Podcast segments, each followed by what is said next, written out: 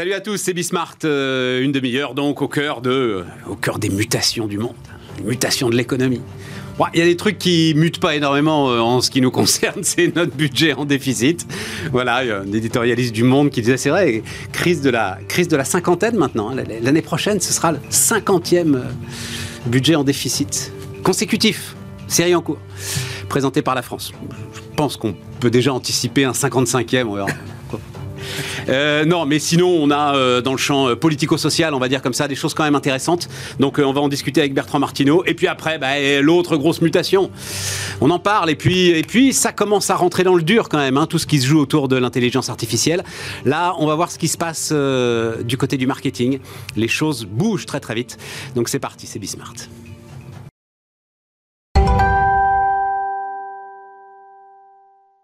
Et donc c'est euh, le conseiller emploi de l'Institut Montaigne, Bertrand Martineau, qui euh, nous accompagne. Et, je dois, euh, je dois. ah mon Dieu, quand on, va voir le confesser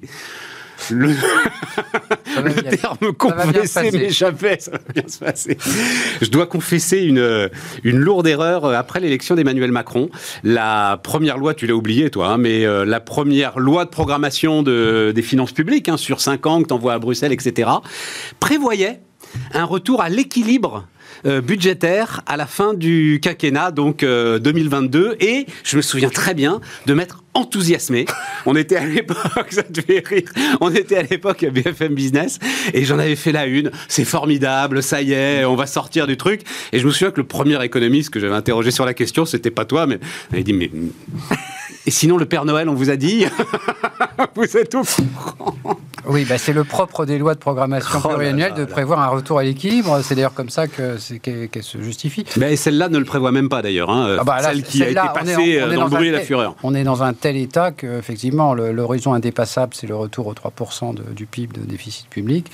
Mais euh, alors, j'ai pas compté, là, avant de venir, combien il y a eu de, de, programmes de, stabilité, enfin de plans de programme de programmation pluriannuelle. depuis que l'exercice existe, mais aucun, aucun n'a jamais été respecté. voilà, c'est ça. Et mais c'est ce qu'on envoie à Bruxelles, c'est important. On nous dit que ça développe, ça débloque les. les...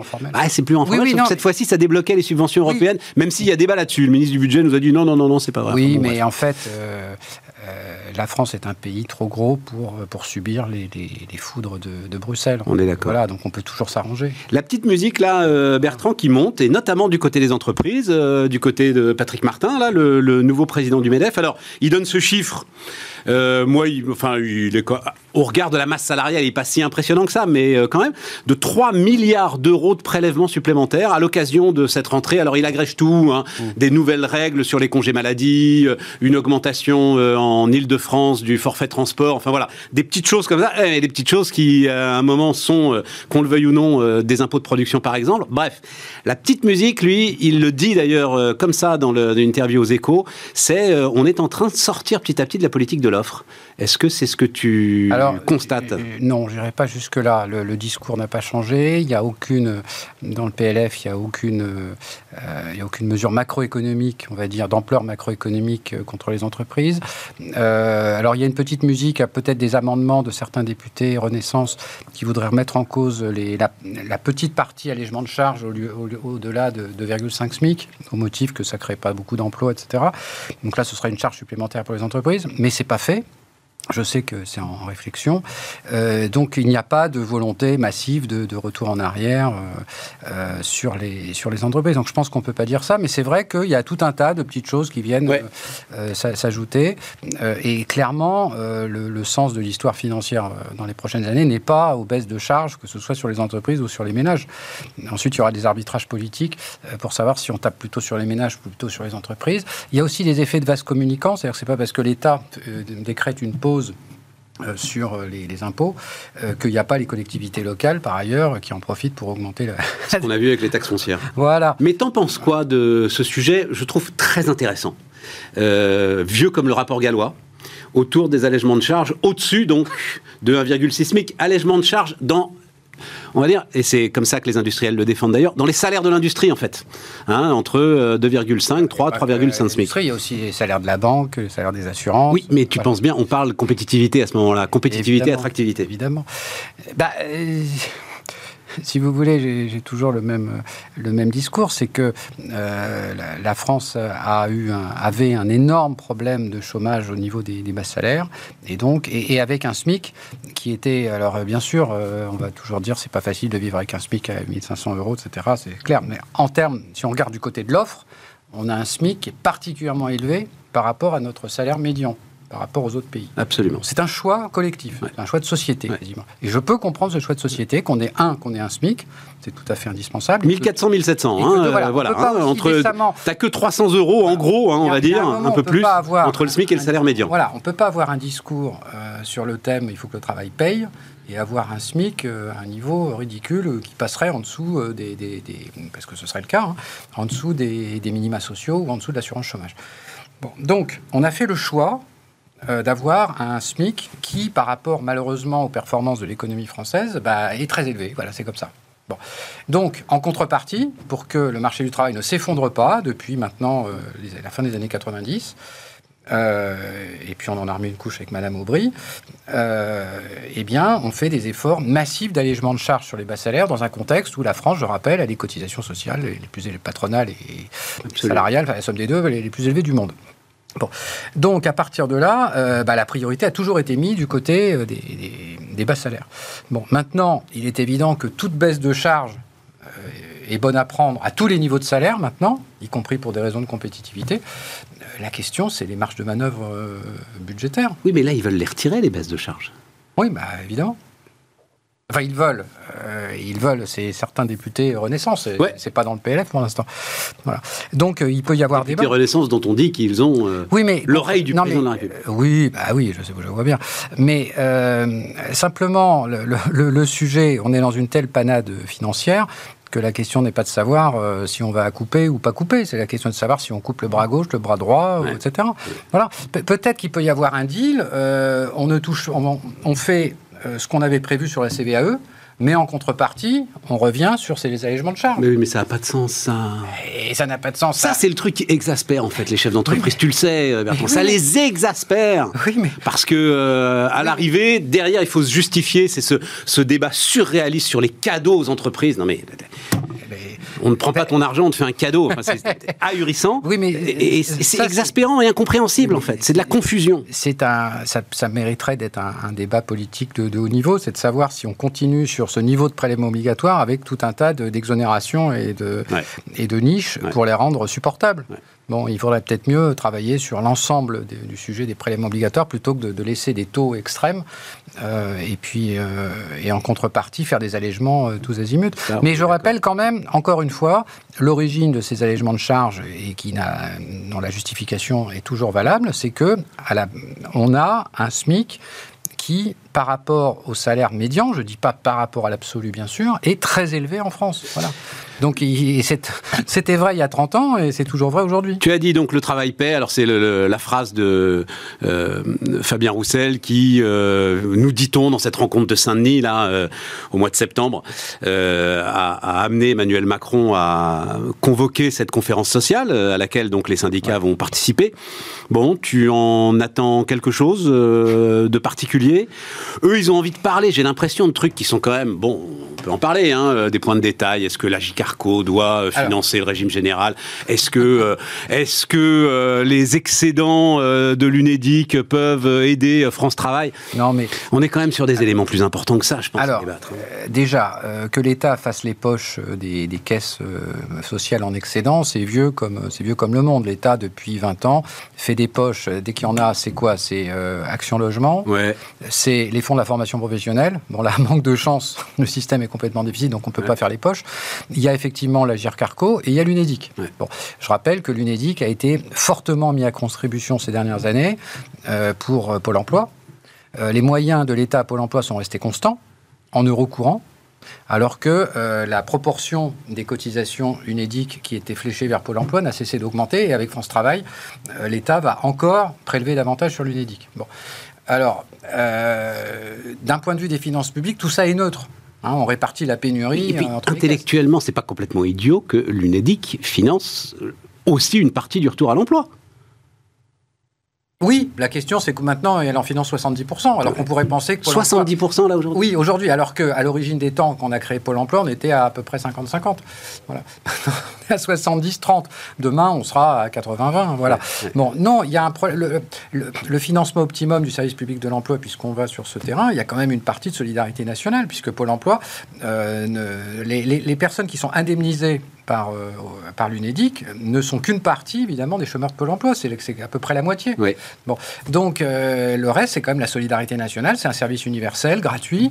Il y a de bonnes raisons de, penser économiquement que ça pourrait être assis sur la fiscalité et, minoritairement sur euh, l'assurance chômage. Mais tout ça, c'est des débats qui sont un peu théoriques parce que tout ça, c'est la même caisse, de toute façon. Exactement. Bon. Par ailleurs, donc, il y a ce sujet de l'État qui fait les poches des, des partenaires sociaux. Vieux sujet. Ce gouvernement, il est peut-être un peu plus brutal que les autres, mais il fait comme, les, comme ses 3, 5, 10 prédécesseurs. Euh, en revanche, c'est vrai que de manière générale, se, faire les poches, là, ça intervient dans un contexte où de fait l'assurance chômage est étatisée, mmh. où euh, la, la, formation professionnelle n'est pas étatisée, mais a été mise largement sous tutelle par un établissement public, donc euh, France Compétences, et où la GER-Carco euh, n'est pas étatisée, mais enfin, depuis longtemps, est quand même un organe un peu subsidiaire de ce qui se passe sur les retraites. Ils obligé de suivre, de toute façon, les réformes des retraites. Et là, ça ira encore un peu plus loin vers la, prise en main par l'État. Et, et l'État agit, alors sur le fond, c'est une sorte d'étatisation, de, de prééminence de l'État. Sur la forme, c'est brutal. Hein, parce qu'il y a moyen de le faire de manière un peu moins euh, cavalière, on va dire. Mais euh, il y a euh, clairement, bon, oui, ce gouvernement, c'est depuis 2017, n'est pas très en faveur des partenaires sociaux, n'est pas. Mais si on revient à la question d'origine, pour que le travail paie, tu as participé à des initiatives telles heures supplémentaires défiscalisées, etc. J'ai l'impression qu'on a usé de tous les bouts de ficelle possibles et imaginables pour sortir de ce qu'on décrit nous au début, c'est-à-dire bah, une productivité du travail qui ne crée pas effectivement aujourd'hui dans l'état de notre économie suffisamment de richesse pour que le travail paie davantage. Oui, mais euh, le, dernier, le dernier grand homme d'État qui disait ça, c'était Raymond Barre. Il n'a pas gagné les présidentielles avec ce genre de discours, mais il disait exactement ça. Euh, voilà. Donc, euh, donc oui, on n'arrive pas à on n'arrive pas à regarder les choses en face, c'est-à-dire problème de productivité, et on essaye euh, en fait de, faire durer le système qui, qui, est effectivement à bout de souffle. Alors euh, c'est les finances publiques sont, un révélateur finalement. Le, système n'est pas malade des finances publiques, c'est plutôt les finances publiques qui sont malades du, système social français. Euh, et donc euh, voilà, donc on en arrive pour que euh, tout ça, c'est de l'argent public, c'est des prélèvements obligatoires dont on parle. Il ne faut pas se, raconter d'histoire. Mais c'est vrai qu'en présentation, face à Bruxelles, par exemple, pour faire un, programme, c'est bien d'afficher que l'État maîtrise ses dépenses et il les maîtrisera d'autant mieux, donc facialement, que si il, fait financer d'autres choses, enfin, qui fait financer certaines missions par d'autres, évidemment, même si c'est encore des finances publiques, et que ça ne trompe personne, sauf des gens qui veulent se laisser euh, abuser. Euh, le temps tourne très vite. Euh, le sujet immigration. Alors moi, le seul truc qui m'intéresse, enfin pour nous aujourd'hui dans le champ, c'est oui ou non, est-ce que euh, il y a un problème de compétences euh, net partout, absolument partout, il se résoudra pas, la démographie est ainsi faite, voilà. Euh, est-ce que l'immigration est une solution? Et est-ce que si on vraiment on, laisse de côté les questions de société qui sont importantes, hein, mais on les laisse de côté, on est dans une sorte de tube à essai. L'idée d'une régularisation massive de ceux qui bossent partout où on en a besoin, des chantiers aux cuisines euh, est une idée qui a un sens pour le spécialiste du travail. Alors, plusieurs choses. D'abord, il y a une dimension euh, politique, au sens noble du terme. Euh, il y a une note de l'Institut Montaigne par l'excellent Bruno Tertrais, qui est sortie il y a quelques semaines, qui a l'avantage de, mettre les chiffres, une bonne fois pour toutes, sur la, sur la table, comme on dit. Donc, on n'a jamais eu autant d'immigrés en France. Un immigré, c'est quelqu'un qui est d'étranger. Donc, quelqu'un qui est né étranger à l'étranger. Ensuite, il a pu être, euh, dans certains cas, naturalisé, mais ça reste un immigré. Bon. Il y en a 7,5 millions. Aujourd'hui, euh, il y a euh, presque un quart des, naissances qui sont issues de parents d'immigration. donc il y a un sujet politique majeur. On ne peut pas faire comme s'il n'existait pas. Donc on peut euh, économiquement dire que euh, la solution c'est l'immigration, mais euh, il y a aussi un sujet de cohésion sociale, il y a aussi une question de, vivre ensemble, quelle société on veut, la question. Et pour toi le sujet politique s'impose en fait ne vienne pas dire, au sujet économique. Voilà, voilà. Alors dans les années 30 on a une vague d'immigration effectivement d'Européens de, l'Est. L'expérience montre qu'il est plus facile d'intégrer des Européens de l'Est que d'intégrer des populations musulmanes. C'est comme ça, c'est un, voilà. Et qu'en tout cas la France a, du mal à intégrer ces, personnes. Bon. Donc il y a quand même un préalable avant tout discours économique. Maintenant, d'un point de vue strictement économique. Euh, le discours sur les, métiers en tension, moi, j'y crois pas. C'est-à-dire qu'il y a déjà cette histoire de métiers en tension. Dans, chaque région, vous avez des listes de métiers en tension qui permettent euh, aux entreprises d'aller chercher à l'étranger euh, des personnes qui auront donc une autorisation de travail, s'ils sont sur ces métiers en tension. Mm. Donc c'est des, des, listes. Oui, mais c'est des saisonniers. non, non, non, non, non, pas forcément des saisonniers. Non, non, pas du tout. Non, non. Si vous voulez recruter un ingénieur euh, spécialisé sur lequel il y a des tensions, vous pouvez aller le chercher au Maroc, etc. Et il aura une autorisation de travail. Sauf que ces listes sont fixées administrativement, qu'elles sont différentes d'une région à une autre, et que, en fait, euh, aujourd'hui, la plupart des métiers sont en tension. Donc cette, notion de métier en tension, à partir du moment où tous les métiers en tension, ça, reste euh, compliqué. Bon, première, remarque. Donc cette distinction métier en tension, pas métier en tension, définie par l'administration, ça me paraît un peu mécanique. Bon. Maintenant, en termes de compétences, bien sûr que la France a besoin de compétences. On dit qu'il euh, faut, on a besoin d'être soignants, d'infirmières, etc. Sauf que une infirmière, c'est des études universitaires, c'est trois ans. Et puis la France ne reconnaît pas, par ailleurs, euh, dans la plus grande partie des cas, les, diplômes d'infirmiers, euh, je prends cet exemple, mais il y en a d'autres, sauf en, dans le cadre de l'Union européenne, il n'y a pas de reconnaissance des diplômes. Donc il faut que les personnes parlent parfaitement français, suivent un un cursus de trois ans universitaire. Les aides-soignants, bah, aides-soignants, il faut savoir parler français, il faut avoir un certain, un certain savoir-être, euh, il faut faire des études, c'est le niveau bac, euh, c'est pas évident non plus. Bon, euh, donc les compétences ne viennent pas du ciel. Hein. Et euh, le problème, ça a été mis en, évidence il y a deux ans par une, note intéressante du, Conseil d'analyse économique, c'est que la France n'a pas évidemment de politique migratoire et les personnes qui viennent sont très majoritairement absolument sans qualification. Et en plus, ont des problèmes ensuite d'intégration. Je comprends ce que tu dis, Bertrand. C'est traiter le sujet avec beaucoup trop de facilité que de dire qu'il suffit de. Mais c'est pas euh, mécanique. Signer une régularisation. Oui, voilà. C'est pas mécanique. C'est pas mécanique. C'est pas mécanique. Et il faut autour tout un appareil d'accompagnement oui. de l'ensemble de. Euh, et ça peut être, ça peut être une, politique d'une ambition nationale avec beaucoup de moyens. Alors l'Allemagne le fait beaucoup mieux. Alors il y a des ratés en Allemagne, mais l'Allemagne fait beaucoup mieux sur l'enseignement des langues, sur l'intégration des personnes, etc. Bon, donc indépendamment des aspects politiques, euh, c'est faux de dire qu'on a besoin de compétences, les compétences sont ailleurs. Non, c'est pas vrai. Les personnes qui arrivent aujourd'hui en France sont très majoritairement des, gens qui n'ont aucune qualification, qui n'ont pas le niveau en français nécessaire, qui sont de, cultures très diverses, et l'expérience montre qu'ils ont quand même du mal à s'intégrer. Donc il ne faut pas regarder les choses de manière théorique. Alors maintenant, sur la régularisation. Alors, euh, le débat est un peu en apnée finalement, parce que on ne sait pas si on parle de 20 000 personnes ou si on parle de 400 ou 500 000 personnes. Évidemment, la question à la fois économique et politique n'est pas la même selon qu'on parle de métiers de niche. Euh, voilà, et puis selon qu'on parle de voilà bâtiment, restauration, service à la personne. Il est, évident que si euh, si on régularise quelques dizaines de milliers de personnes, ça va absolument pas changer la face du monde, ça va euh, même ni politiquement ni en termes macroéconomiques. Si maintenant on régularise quelques centaines de milliers de personnes, euh, évidemment, c'est probablement un appel d'air euh, pour euh, une immigration non, contrôlée.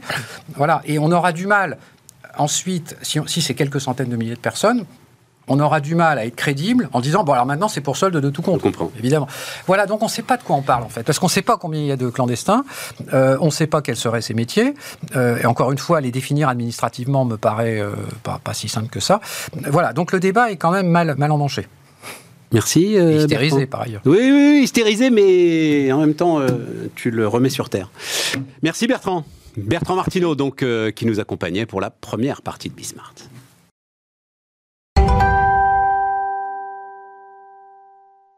Et donc on repart avec Marco Tinelli. Salut euh, Marco, euh, fondateur de Red Pill. Euh, j'ai mis l'IA au service du marketing. Donc tu m'as écrit en me disant on part aux États-Unis, donc c'est toujours très intéressant évidemment quand un entrepreneur français se dit que il a les épaules pour aller affronter le marché américain. Mais qu'est-ce qui est en train de se passer? Tous les secteurs. Hein. Aujourd'hui, on est en train de regarder ce que l'IA transforme. Euh, alors, on n'a pas une heure, hein, euh, en quelques minutes. Qu'est-ce qui est en train de se passer sur le marketing, le targeting publicitaire, enfin bref, tout ce que tu fais et qu'est-ce que l'IA t'apporte? Il y a la grande révolution du moment. Vraiment, on, est en plein dedans. C'est euh, l'IA, la data, ça savait parfaitement manipuler des chiffres et donc des médias les algos savaient calculer, être précis, etc., Il y a de la data à volonté. Il y a aujourd'hui. Combien est-ce que je vais toucher de personnes si j'envoie mon message sur telle, telle ou telle plateforme et, qui je veux toucher exactement. Et qui je veux toucher exactement. quel est son profil Qu'est-ce qu'il consomme Qu'est-ce qui l'intéresse euh, Évidemment, dans le respect du RGPD. En France, aujourd'hui, c'est 75% des médias qu'on peut toucher à l'individu. D'accord? Des dépenses. Sur les 20 milliards de dépenses publicitaires, on peut en dépenser 15 milliards précis à l'individu. Donc ça, c'était la première révolution. On a créé Hermès et Red pour ça, pour faire en sorte que ce soit simple et pas une espèce d'usine à gaz incompréhensible. La révolution du moment, c'est que l'IA générative, euh, ChatGPT pour faire simple, vient euh, toucher la création, le contenu, euh, la façon de parler, à, à qui on s'adresse. elle vient diviser par 5, parfois 10, le temps qu'on passe à produire des contenus. Euh, et des contenus qui n'ont pas de faute d'orthographe, euh, qui sont en plusieurs langues, euh, qui circulent extrêmement bien et qui se branchent très très bien aux algorithmes mais qui faisaient des maths. Qui n'ont pas de talent. C'est des contenus qui n'ont pas de talent. C'est des contenus qui vont jamais me surprendre. Alors oui, alors c'est moi qui vais te surprendre, mais, mais dans le monde du marketing et de la communication, la création c'est 20% de talent et 80% d'exécution. Ouais. Euh, donc il y a des gens très talentueux et les agences créatives sont extrêmement talentueuses, ont de bonnes idées, etc. Mais après, il faut décliner, découper. Euh, nous, on travaille pour euh, Leclerc. Leclerc a 700 magasins, 700 centres. Chacune des créations doit être découpée, adaptée à chacun des centres, et, et, tout ça est fait extrêmement bien par l'IA générative. Et puis, par ailleurs, on a eu des surprises qui sont Parfois, lorsqu'on lâche l'IA générative, on dit euh, fais un peu d'humour, euh, oublie le euh, Not Safe for Work, qui est un acronyme qui est sorti dans l'IA générative, dire il faut être très politiquement correct. Oublie ton politiquement correct. Il y a quelques fulgurances qui sortent, qui, font quand même. derrière les gens. Ouais, c'est ça. Aujourd'hui, si, oui, et comme ça coûte rien de lui demander de prendre un risque, de toute façon, allons-y, quoi. et tu peux même en faire 100, quoi. L'IA prépare, nous, L'IA chez nous de, contenu, on l'a appelé Alice. parce que la CTO qui s'occupe de ça s'appelle Alice et parce que euh, il y a, enfin bref, ça s'appelle Alice.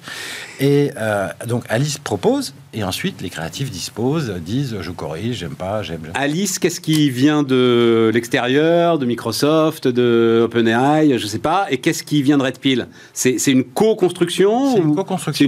C'est une hein? application métier. Ouais, ouais, vraiment. ChatGPT, Bard, euh, etc. Donc, donc Bard, c'est le GPT de Google. Hein, pour, euh, sont, euh, font des choses, mais font des choses très larges. Font ce qu'on leur demande. Hein. Globalement, rédigent du contenu extrêmement pertinent. C'est quand même assez bluffant. et nous, on en fait une application métier. Donc le mix, c'est il y a la data de ciblage, les insights, la connaissance consommateur qui est alimentée par nos algos. Il y a des règles métiers qui sont euh, qu'est-ce que ça doit faire une publicité? Ça doit dire, ça doit arrêter les gens, ça doit les inciter à faire quelque chose, etc. Donc on, injecte des règles métiers, on injecte des formats euh, pré-contraints. Facebook, c'est un certain format, la télé, c'en est un autre. Et ensuite, on vient injecter de l'IA générative, non pas sur les images ni sur la vidéo, parce qu'on pense que le marché n'est pas mûr aujourd'hui, c'est très expérimental, mais en fait, c'est pas, c'est pas satisfaisant, mais sur le contenu, le texte, euh, pour l'adaptation, et, euh, et, ça permet d'accélérer les choses de façon absolument phénoménale. Tu as dit là, tu as Facebook, euh, Facebook, donc Digital Service Act, réglementation européenne, qui dit, mais justement, en termes de ciblage des individus, hein, c'est ça le sujet, j'y arrive plus. Donc, il va falloir faire payer Facebook, parce que moi, je m'y retrouve plus. C'est pas pour ça qu'il n'y arrive plus. c'est parce qu'ils sont mauvais Non, non. Facebook, euh, euh, euh, pardon, Facebook prend la donnée des annonceurs. On a déjà eu ces discussions une fois. Prend la donnée des publicitaires.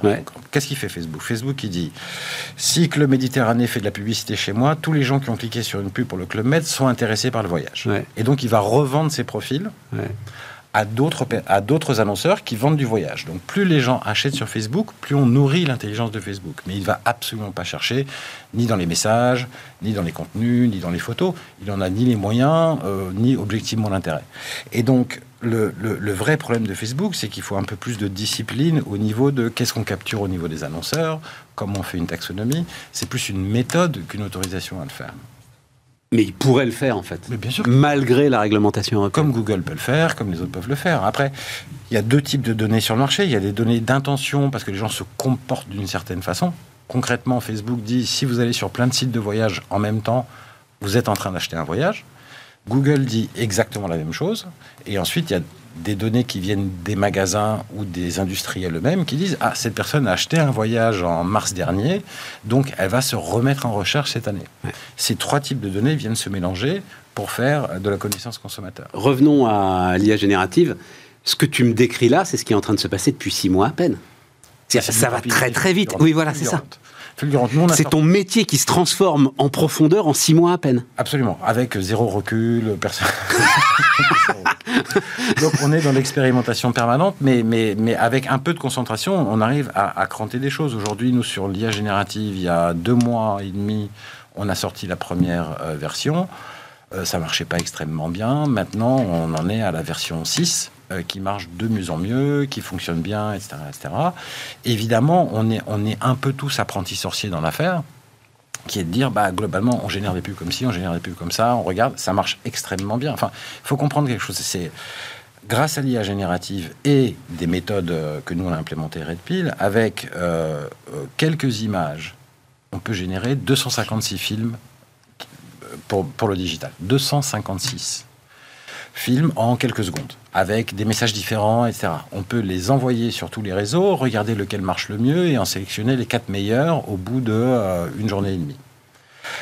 C'est euh, fulgurant. C'est fulgurant. C'est fulgurant. Donc c'est très concret, c'est très simple. Ouais, Alors très après, euh, c'est quoi l'impact sur la créativité? Est-ce que la créativité va baisser? Bah, Les créatifs disent toujours que la créativité va baisser. Ouais. Ça c'est certain. Ouais.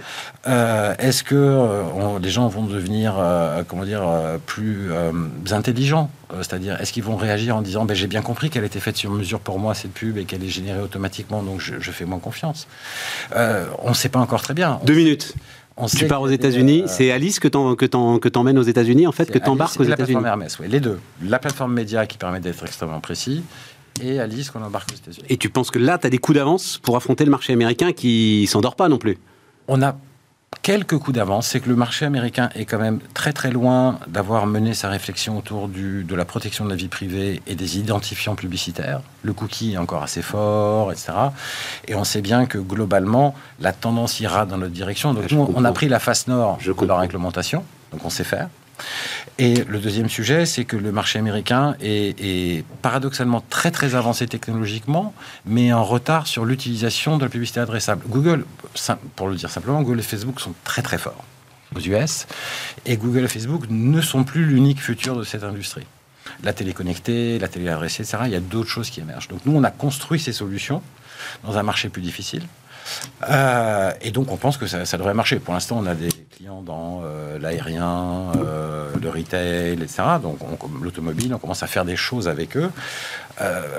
Les US, pour un entrepreneur, c'est un marché 15 fois plus grand que 15 fois plus grand. Tous les entrepreneurs qui.